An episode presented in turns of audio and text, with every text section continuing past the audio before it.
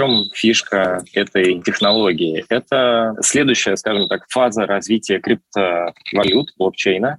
Там бегал такой перекачанный мужик по альпийским лугам с секирой в руках. Сервер э, сгорел, провайдер там, утонул или там, изъяли эти серверы там, государства. Да. Владение этим NFT означает то, что у тебя э, есть некая частная собственность в интернете.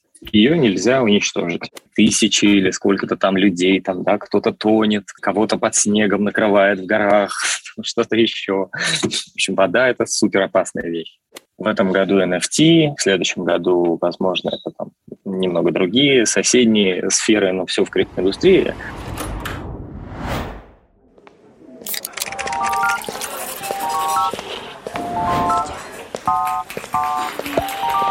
Дорогие местные, всем привет! Всем привет! Меня зовут Наталья Перевалова, и это мой подкаст «Времени нет». Подкаст для тех, кто хочет разобраться, что же действительно мешает нам быть эффективными. Я приглашаю гостей на интервью, и мы вместе ищем ответ на вопрос, почему все знают, что надо делать, но не делают. Гости делятся личным опытом, проблемами и их решениями. Моя задача – узнать лучшие работающие приемы, применить их самой и поделиться с вами. Если выпуск будет для вас полезным, оставляйте отзывы в подкаст-приложениях и ставьте звезды. А также подписывайтесь на телеграм-канал подкаста, ссылка будет в описании эпизода. Сегодня у меня в гостях Ник Макфлай, коллекционер продуктов мемов, а также автор онлайн-лектория Кит Мимоед. Ник, привет. Да, привет, Наталья. Спасибо за приглашение в свой подкаст. Спасибо тебе. Расскажи немного о себе, пожалуйста. Чем ты занимаешься? Я предприниматель, иногда советник. Угу. У нас есть небольшой бизнес по блокчейн-разработке. А, есть еще ряд проектов, в которых я частично участвую в качестве советника в разных стартапах. Это все связано с IT, интернет-проект, медиа. И ну, у меня есть большой опыт создания сообществ, онлайн-сообществ. И есть очень большой опыт незапусков и провалов разных всяких проектов, своих и совместных. Да, это интересно. Да, и в последнее время я занимаюсь вот как раз тем, чем ты сказала. Пару лет я собираю продукты мемы, угу. иногда делаю что-то. И вот сейчас в начале осени я почувствовал, что пора об этом кому-то еще рассказать, кроме нескольких человек в ближайшем окружении. Ага, здорово. Сегодня наша тема звучит так, как срезать углы на пути к успеху. И поговорим мы о виральных продуктах. Это как раз такие продукты мемы, вдохновении и росте. Можно задаться вопросом, как вообще связаны темы эффективности и виральности. И мне кажется, что это история о том, что у нас сейчас тотальный дефицит внимания во всех сферах и такое пресыщение информацией, развлекательным контентом, познавательным и вообще любым. И для того, чтобы достучаться до аудитории, нужно что-то из ряда вон выходящее. А как мы знаем, что эффективность — это количество результата на единицу времени, и было бы интересно обсудить, возможно ли это приложить относительно небольшое усилие и получить какой-то крутой крутой результат. Что ты думаешь по этому поводу? Однозначно возможно. Конечно, это также в 99% случаев невозможно, угу. но иногда все так складывается, что это происходит. Классно, я заинтригована.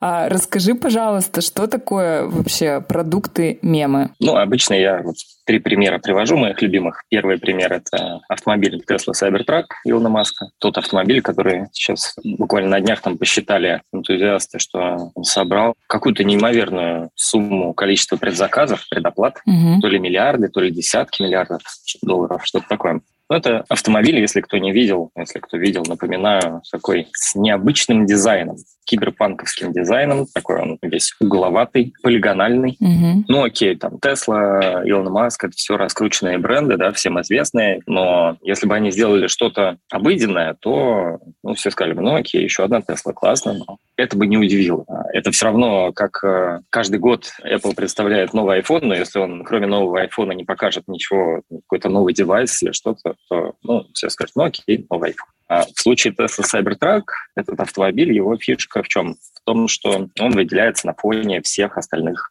автомобилей на дорогах во всем мире сейчас автомобили одинаковые, так что неважно, это улицы Москвы, Нью-Йорка, Лондона, или это может быть просто хайвей интернет-картинок, так сказать. Mm-hmm. На фоне всего этого машина выделяется по дизайну, она сильно выделяется, значит, привлекает внимание, значит, вызывает эмоции, соответственно, вызывает желание этим поделиться, этими эмоциями, с кем-то обсудить, э, там, сфотографировать, расшарить и так далее. Ну, и это, соответственно, такой, получается, бесплатный Пиар. в каком-то смысле маркетинг да, этого проекта. Ну, а что кроме дизайна? Мне кажется, что дизайны сейчас есть вот на любой вкус. Может быть, есть еще что-то, чем они цепляют? Не, ну, естественно. Нет, прежде всего сутью Тесла, да, угу. тем, что это электромобиль, чего еще пока не так много, хотя уже достаточно появляется в Москве на каршеринге, можно найти электромобили уже разных марок. Конечно, там еще такой подход, что такое позиционирование автомобиля немного для... То есть до этого автомобиля у них все были седаны, да, такие спортивные или обычные, скажем, такие седаны. А это автомобили они позиционируют как автомобиль похож на то, на чем хотелось бы ездить не просто по современному миру, а по какому-то миру после апокалипсиса. Даже так. То есть ну, какое-то вот такое ощущение, что мир скоро рухнет, но вот э, на этом автомобиле еще можно поездить по этому миру. Мне кажется, этим они немного зацепили аудиторию препперов. Есть такой комьюнити, да, есть такие люди, которые все время параноют, обеспокоены выживанием на планете. Концом света? Да-да-да, что вот роют себя погребы, там всякие бомбоубежища. Угу. Мне кажется, это немного их задело, потому что там бронированные стекла, да, представить, что это ты едешь, неважно, там по Нью-Йорку, где там какие-то беспорядки, заснеженном безлюдным краям. Есть шанс спастись, да. Какой-то такой автомобиль про не только про дизайн, но и про безопасность. Mm-hmm. Понятно. Да, ну вот есть это сообщество препперов, да, которые э, выживальщиков по-русски, или подготавливающихся к апокалипсису, мне кажется, немного. Это автомобиль про них. Да, это да, целевая аудитория, да? Да, но она оказалась гораздо шире. Много уже людей не чувствуют себя безопасно. Ну, вот это как раз-таки, да, мне кажется, отсутствие безопасности сейчас это такая боль у многих. Но еще э, про мемность, если про этот автомобиль, то, конечно, можно вспомнить еще, как презентовался этот автомобиль, как Илон Маск там представлял на сцене. Дым, неон, лазеры. Но э, самый запоминающийся момент, который все, естественно, растиражировали, это был момент, когда он бросил металлический шар и в стекло автомобиля, надеясь, то, что бронированное стекло выдержит этот удар. Но стекло разбилось. И на самом деле неизвестно, насколько это было срежиссировано или нет. Вроде как он, ну, как мне говорили, скорее нет, потому что он расстроился. Поэтому можно расстроиться и сыграть свое расстройство. Кто его знает. Но штука в том, что да, вот такие идеальные, не идеальные, скажем, моменты, естественно, сразу вызывает эмоции, опять делятся и так далее. Но это можно вспомнить. У меня был аналогичный случай. Советник э, проекта McFly Aero, и там был у нас такой эпизод. В Сколково мы запускали один из первых прототипов электролета в Артине. Mm-hmm. Такой большой, скажем, на тот момент, большой дрон, пока без пассажиров. Просто тестировали. И это было зимой, и он только, когда взлетел, он буквально через несколько метров приземлился в сугроб. Uh-huh. И, конечно, это вызвало просто неимоверный по сравнению с тем, что могло бы быть э, резонанс. То есть э, так бы он ну, взлетел и приземлился бы, и ничего не особенного бы никто не сказал. Ну, хорошо, что-то взлетело, что-то приземлилось, ладно. А тут все, летающий в Сколково, упал в сугроб. Сразу Навальный возмутился. Вот, там, наверное, это опять там государство, что-то там. Заговоры. Да. Сразу же Сергей Шнуров э, высказался в Инстаграме, написал там стихотворение даже. Вот, поэтому... А так бы ничего не было. Вот это у людей вот эти ошибки, они вызывают, конечно, большой Резонанс, отклик. да. Угу. Интересно. Какие еще примеры ты можешь привести? А второй мой любимый пример – это бренд воды. И я сейчас так на секунду Представьте, как вы выбираете воду в магазине. Либо вы покупаете какую-то одну воду, которую всегда берете любимую. Да. Но в любом случае вы заходите в магазин, и что мы видим на витрине, на прилавках? Это ряды плюс-минус одинаковых угу. бутылок там, синего, зеленого, прозрачного какого-то цвета, белого. Все там напоминает про какую-то чистоту, природу, зелень какие-то.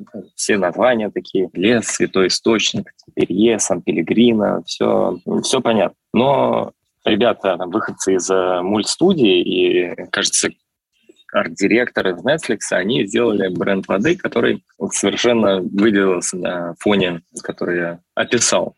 Они сделали что? Они взяли алюминиевую банку, как из-под пива, сделали такой панковский хэви-метал немного дизайн, налили туда всю ту же самую воду, но назвали бренд «Жидкая смерть» Liquid Death. И их первый ролик был, естественно, мультипликационный. Там бегал такой перекачанный мужик по альпийским лугам с секирой в руках и просто направо и налево рубил людей, там кровь кишки, вот это все. Угу. И все это под лозунгом «Я убиваю жажду». Ага. В дальнейшем они там снимали серию роликов, где в целом их позиционирование и посыл был в том, что вода — это очень что-то опасное. Это то, что там ежегодно убивают там сотни там, и тысячи или сколько-то там людей, там, да, кто-то тонет, кого-то под снегом накрывает в горах, что-то еще. В общем, вода — это супер опасная вещь. Угу. Самое смешное они сделали, мне кажется, в конце года. Они взяли, ну, естественно, вот, это, вот то, что они сделали, да, вот эта вода, вот эти ролики, вот это все позиционирование,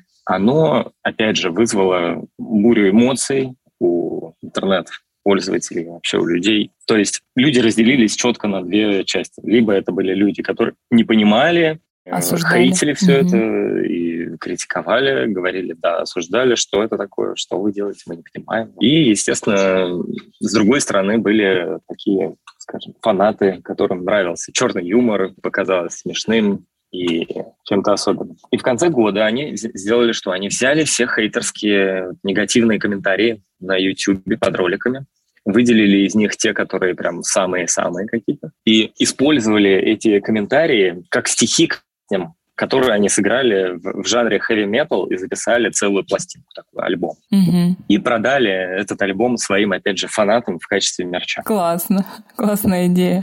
Да, по-моему, супер идея. Ну и вот в этом стиле у них все так и работает. И опять же, если ты спросишь, ну, а что там, вот кроме, скажем, такого мемного, да, и, и чего-то еще. Естественно, тут есть более такой тонкий слой, что это не просто смешно, это позиционирование вообще. Оно про то, что люди все больше задумываются о своем здоровье, все меньше пьют алкоголь, но они все еще хотят как бы, быть крутыми, да, как позиционируется алкоголь, вот все это. Угу. Они не хотят пить пиво, хотят пить воду, но хотят, чтобы это выглядело как пиво. Круто. Этот продукт очень хорошо нашел свою нишу. Ну, сейчас они там подняли, по-моему, инвестиции миллионов 20, по-моему, долларов и хорошо развиваются. Угу. Да, мне кажется, тут еще такая история. Получается, неважно, какие эмоции ты вызываешь, пусть это положительные либо отрицательные, но самый главный факт это то, что человек не остается равнодушным, он хочет этим делиться. Да, да, но не совсем. Ну, я согласен, что в целом, если сказать, что есть какой-то эмоционально заряженный контент, да, и есть какой-то неэмоциональный, который нейтральный такой, да, спокойный, неэмоциональный, ровный, да, можно сказать. Естественно, тот, который эмоционально заряженный, распространяется лучше, но если, опять же, глубже рассмотреть Просто окажется, это подтверждают исследования, что есть эмоции, те, которые провоцируют на то, чтобы этим контентом делиться, а есть те, которые, в общем-то, не провоцируют. Ты просто эмоцию испытываешь, но тебе этим не хочется. Угу. Не передаешь. А что это да. за эмоции такие, которыми хочется делиться? Естественно, которыми хочется делиться, в первую очередь, например, это хейт какой-то. Угу.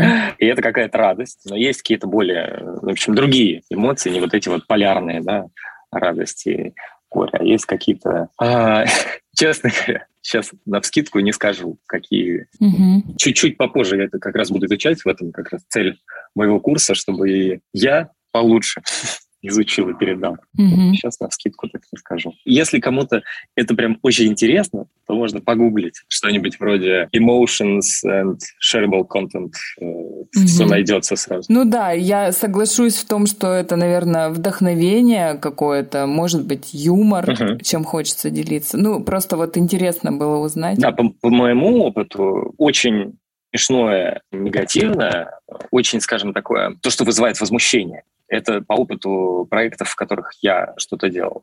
Эти эмоции точно распространяются, они угу. работают на виральность. Хорошо. Вот из нашего разговора я поняла, что, ну, может быть, техническая составляющая качества контента, она не так важна. То есть важно только содержание. Так ли это? Что ты имеешь в виду техническое? Техническое исполнение, техническое качество контента. То есть какой-то супер постпродакшн или там режиссура какая-то, если мы говорим о медиа, да, каких-то. Может быть, это не так важно, а именно содержание и какая-то эмоция, мне кажется, более важно. Ну, глобально, мне кажется, что да. Но, естественно, в общем, это очень-очень зависит от многих факторов. То есть на кого это рассчитано или кто на это среагирует. Среагирует ли люди на то, что сделано качественно, или наоборот. Или наоборот специально нужно сделать исполнение вот это техническое, это реализацию какой-то наоборот некачество. Вполне себе может тоже работать. Угу. Главное понять, да, что, что вызовет отклик. Не всегда это удается понять, но, но я бы не сказал, что да, какая-то техническая реализация на что-то сильно влияет. Больше всего влияет именно эмоция. И простота простота. Вот э, в технической реализации, наверное, главное условие. Интересно. Простота создания или простота, чтобы поделиться? Доступность э, понимания вот этого, чтобы он схватывался как можно быстрее, как можно проще, сразу была понятна его главная мысль. Угу. А насколько вообще тяжело создать такой продукт, чтобы он стал мемом? Сколько времени требуется, ресурсов? Да когда как. Иногда на это требуется свободного времени, да, иногда на это там, или пять минут, иногда на это требуется, смотря о чем, каков, каков проект. Если это что-то грандиозное с каким-то содержанием богатым, тогда это можно долго какой-то большой командой дизайнить. Если это что-то условно какой-то мем, неважно, это там мем-картинка или там какой-то там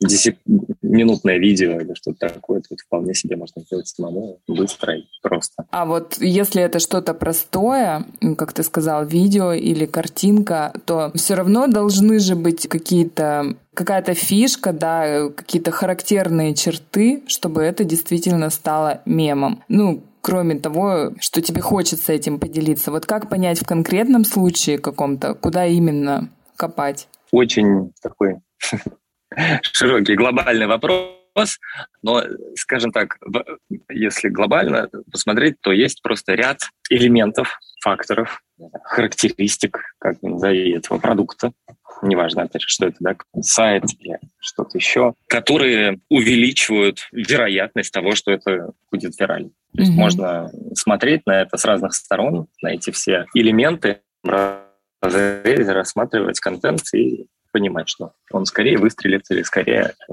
не вызовет вообще ничего, не провалится. Можно увеличить эту вероятность, а можно уменьшить. А что это за элементы такие вот, ну, например, если мы создаем какое-то видео небольшое? Касательно видео, это, конечно, все про, в первую очередь, э, скажем так, киноискусство, да, и искусство рекламы. А тут все про, опять же, простоту того, что мы видим. Но главное, конечно, именно в разрезе видео, ну, Вообще можно посмотреть, идеально сейчас рассмотреть ток. Вот, потому что это сейчас самый А что ты сказал? Мире... Повтори, пожалуйста, связь пропала. ТикТок? Да, да, я, я, я предлагаю да, посмотреть просто на ТикТок, угу. как э, устроены видео там, да, почему одни смотрят, почему другие не смотрят, какая формула успешного ТикТок-видео. Угу. Главное же видео — это чтобы человек посмотрел его от начала и до конца, чтобы он в первую секунду понял, что происходит, или настолько не понял, но его это очень увлекло, и чтобы он досмотрел все это видео до конца. То есть формула стандартного ТикТока — это интрига какая-то в начале и какое-то обещание, что в конце что-то будет. А потом это часто юмор какой-то, ну, неважно, не какая эмоция, но потом это неожиданный какой-то разворот, и в конце должно все оказаться, вот эта интрига, которая в начале, она должна раскрыться совершенно в другом качестве. Mm-hmm. Это часто влияет на то, что, во-первых, досматривают, а во-вторых, его пересматривают, потому что главная характеристика успешного такого видео, аудиоконтента — это replayability. Replayability — это а то, что это такое? Ты посмотрел, послушал, и тебе хочется еще. Если у тебя не возникает такого желания, то ты делиться, скорее всего, не будешь. То есть, а если это у тебя вызвало такие эмоции, что тебе хочется это еще раз посмотреть, то, значит, скорее всего, этот контент будет успешен. Это основная характеристика там, успешных музыкальных альбомов. То есть э, хочется пересмотреть еще, да, и это достигается uh-huh. с помощью какой-то интриги и плюс эмоций, правильно? Ну, если глобально, да, если что-то пошире посмотреть, то это все про драматургию. Ну и там есть ряд законов, по которым зрители увлекают напряжение, и в конце там случается катарсис. Да. Угу. То есть это снова старый добрый сторителлинг, сериальность, да, вот да, это да, вот да. все голливудские приемчики. Угу, конечно, да. Скажи, пожалуйста, что нужно для того, чтобы научиться создавать такие продукты, мемы? Какая-то насмотренность, может быть? Если вот в контексте моего онлайн-лектория, то я думаю, что да, во-первых, нужна какая-то действительно насмотренность. То есть нужно узнать очень много примеров, образцов таких проектов, таких э, кусков контента, которые уже были в нашем мире и были успешны. Потому что лучший метод обучения — это сначала посмотреть на то, что сделал мастер, и попробовать это скопировать. Mm-hmm. Потому что часто это получается успешно. Конечно, много копий проваливается, но посмотреть много примеров и попробовать сделать что-то по такой же схеме, как это сделали до тебя, это самый лучший вариант. Ну и, конечно, если там, глубже уже изучать эту тему, а почему да, какой-то контент сработал, почему какой-то нет, естественно, это все про психологию, про нейрофизиологию, про внимание, про то, как человек устроен, почему он на это реагирует, почему нет, когда мы не просто эти образцы копируем, но и понимаем, почему и как это будет влиять на человека, как э, его там, менять и так далее. Да, это интересно. А скажи, пожалуйста, как вот устроен твой лекторий? Что это? Из чего он состоит? Ну, это просто будет закрытый телеграм-канал что-то подобное. Ну, скорее всего, телеграм-канал, потому что сейчас самая удобная в мире вещь, для, особенно для русскоязычных людей, где я буду там, в течение двух месяцев делиться тем, что я накопил тройку лет, то есть вот этими образцами, как раз примерами контента и проектов. А их уже там набралось несколько сотен. Mm-hmm. Я ими буду делиться в качестве какой-то такой базы данных, но и буду категоризировать, как-то их описывать, про некоторые говорить дольше, какие-то друг с другом сравнивать. Это первое. А, естественно, помимо этого мы поговорим про такую тему, как внимание, ну, то, что я говорил, психология, внимание, можно, кто-то это называет э, манипулирование, mm-hmm. в общем, кто как не называет. И третья часть, это то, что меня интересует в последнее время, это будет тема NFT, потому что сейчас это такой передний край маркетинга, и не только маркетинга, но и, а, скажем так, одна из самых интересных сейчас сфер в интернете, в mm-hmm. которой происходит все самое лучшее, и в нем как раз люди пытаются делать что-то, ну, что превратилось бы в продукт мем, по сути. И это такая одновременно с этим, ну, это такая технология, которая позволяет эти продукты мемы монетизировать. NFT. Да, прояснить, что это такое, да, вообще NFT. Да, да.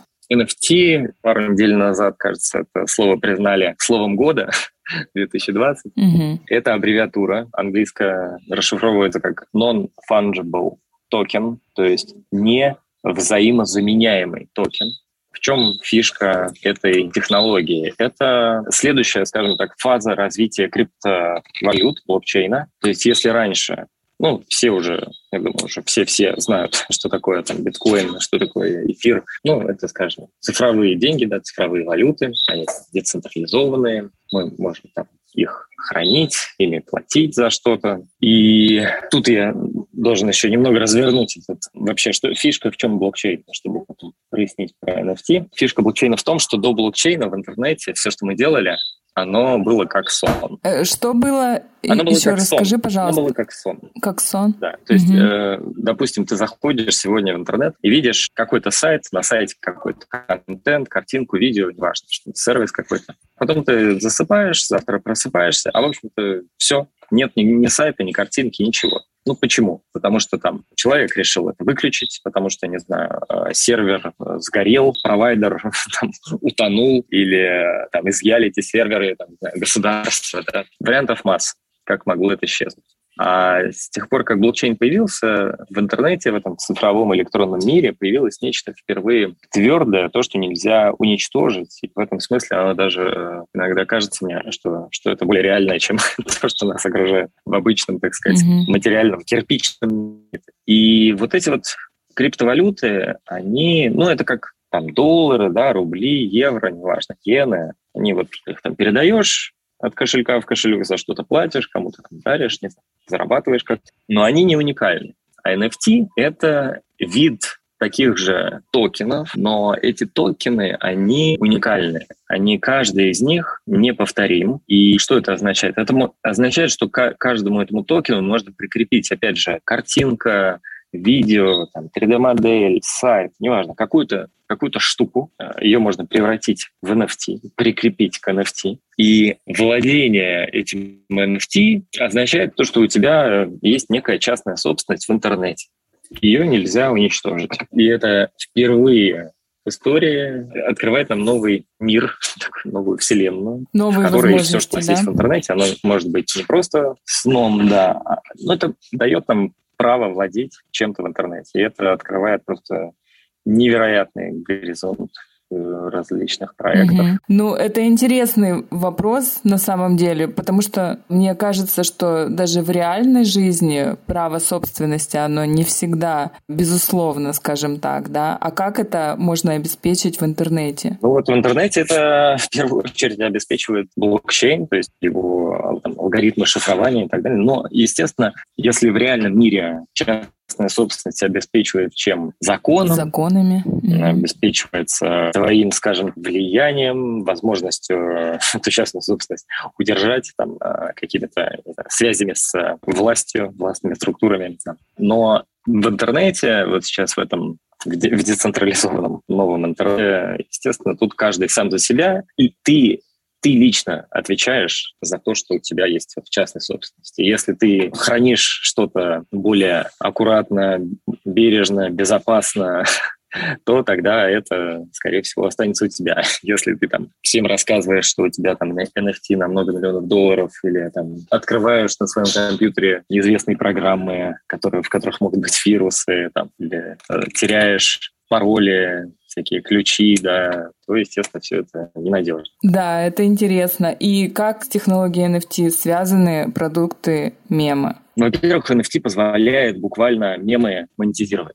Ну, если прям говорить про те мемы, не продукты мемы, а вот прям мемы-мемы, да, которые вот смешные картинки из интернета. Мгм. В этом году было несколько случаев, что их продавали в виде NFT авторы. А там, многие сотни, тысяч долларов, миллионов. И это впервые такое стало возможным. До NFT такое просто никто не мог представить. Ну подожди, можно я уточню, насколько я знаю, ну вот мемы, вот эти картинки, их же может скачать кто угодно и даже не спрашивать разрешения, почему это кто-то покупает. Конечно, конечно, можно, но если ты скачаешь, то это не значит, что это твое. Это не значит, что ты Право обладать. оценил это в какую-то сумму денег. Да, если ты не заплатил автору, у тебя нет э, права на то, чтобы этот там мем, не знаю, доставлять в музей, например. Хорошо, поняла. Ты сказал, что это первое было, а еще что? Да, во-вторых, почему NFT и мемы связаны? Ну, потому что вся криптоиндустрия, а в особенности вот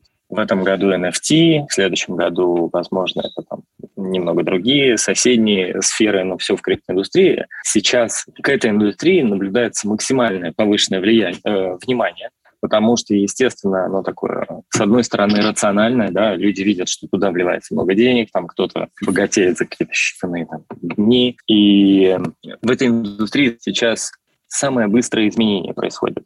С точки зрения появления и развития проекта. Мгм. И инноваций, инноваций технологических, инноваций социальных, инноваций маркетинговых, да, рекламных. И поэтому эта сфера сейчас для изучения наиболее интересна.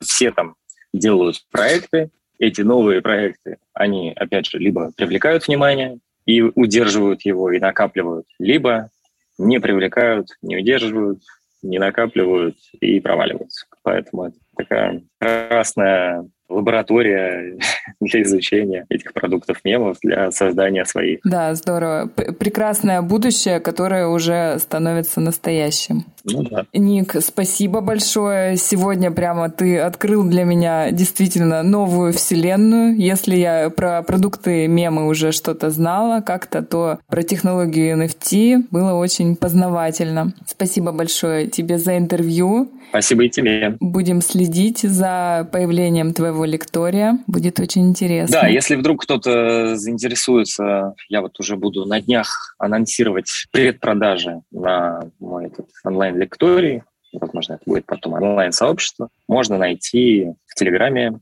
по... Да, я укажу. Да, можно просто написать там продукты, мемы через 10 там меня найти. Хорошо. Спасибо большое за интервью. Время выпуска заканчивается. Было очень интересно и познавательно. Пока-пока. Пока. Всех обнимаю.